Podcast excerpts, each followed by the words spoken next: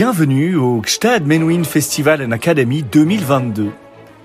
Quelques minutes pour en savoir un peu plus sur quelques-uns de nos concerts.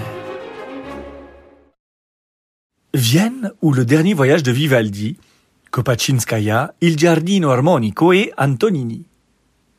Voilà des années que Patricia Kopaczynskaya nous habitue à ne rien faire comme les autres. Le programme qu'elle présente ici avec les instruments historiques de l'ensemble milanais Il Giardino Armonico s'inscrit parfaitement dans cette dynamique. Il fait en effet dialoguer des concertos de Vivaldi avec des œuvres pour violon seul de compositeurs italiens contemporains dont elle a pour la plupart suscité la création. Et Vienne dans tout ça. La capitale impériale n'est autre, ce que l'on ignore bien souvent, que l'ultime demeure du prêtre roux. Il y trouve la mort fin juillet 1741, dans le dénuement le plus total et l'indifférence générale. La légende raconte que lors du cérémonial réservé aux indigents, célébré en Saint-Étienne, se trouvait dans le chœur un jeune garçon du nom de Joseph Haydn. Antonio Vivaldi, concerto pour violon. À côté d'une quarantaine d'opéras, d'une cinquantaine de cantates et sérénades, d'une centaine de sonates et d'une poignée d'oratorios, on dénombre pas moins de 500 concertos au catalogue d'Antonio Vivaldi.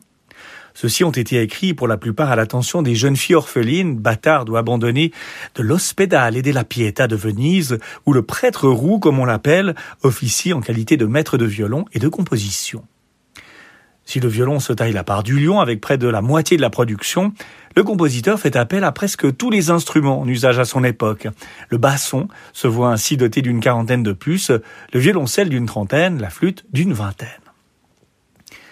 Le concerto Il Grosso Mogul, Riom 208, à ne pas confondre avec le concerto Il Gran Mogul, Riom 431A, redécouvert tout récemment dans les archives nationales écossaises, évoque la cour indienne d'Akbar, considérée comme le plus grand moghol de l'histoire. Actif durant la seconde moitié du XVIe siècle, le monarque agrandit sensiblement son empire en direction du Bengale, du Baloutchistan et du Cachemire. Né à Milan en 1956 d'un père peintre et d'une mère publicitaire, Luca Francesconi est happé par la musique à l'âge de 5 ans lors d'un récital de Sviatoslav Richter. Il entre au conservatoire en 1974, mais ne se ferme euh, aucune porte expressive. Afin de se forger un langage personnel, il joue dans des groupes de jazz et de rock, compose pour le cinéma, le théâtre et la télévision, suit les cours de composition d'Azio Corgi, dont il dit qu'il lui a appris le métier, ainsi qu'une formation jazz de haut vol au Berklee College of Music de Boston, s'intéresse à la musique électronique, prend part aux cours intensifs donnés par Stockhausen à Rome et, last but not least, travaille comme assistant de Luciano Berio entre 1980 et 1984, un assistant à l'ancienne, c'est-à-dire accompagnant ses travaux comme dans un atelier d'antan. Né en 1978, Simone Movio se forme auprès de Beat Fourer, Renato Miani, ainsi qu'à l'IRCAM.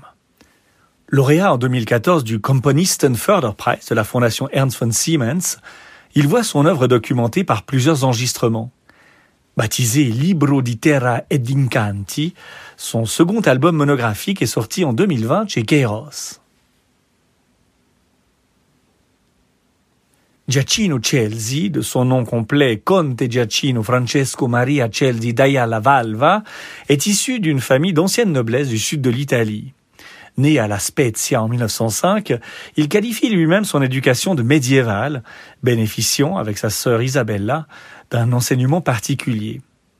Après un premier round d'études à Rome avec Giacinto Salustio, il s'immerge dans le Paris des années 20, où il se mêle aux surréalistes et se lie d'amitié avec Jean Cocteau, avant de poursuivre sa formation musicale à Genève auprès d'Egon Köhler, disciple de Scriabine, et à Vienne, où Walter Klein, un élève de Schoenberg, l'initie au dodécaphonisme. Il se passionne parallèlement pour les cultures orientales à la faveur de voyages en Afrique et en Asie.